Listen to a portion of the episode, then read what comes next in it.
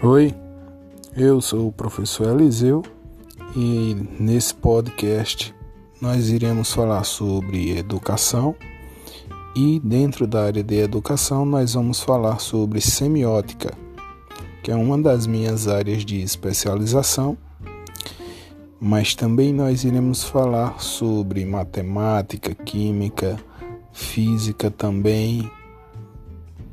Valeu aí, muito obrigado.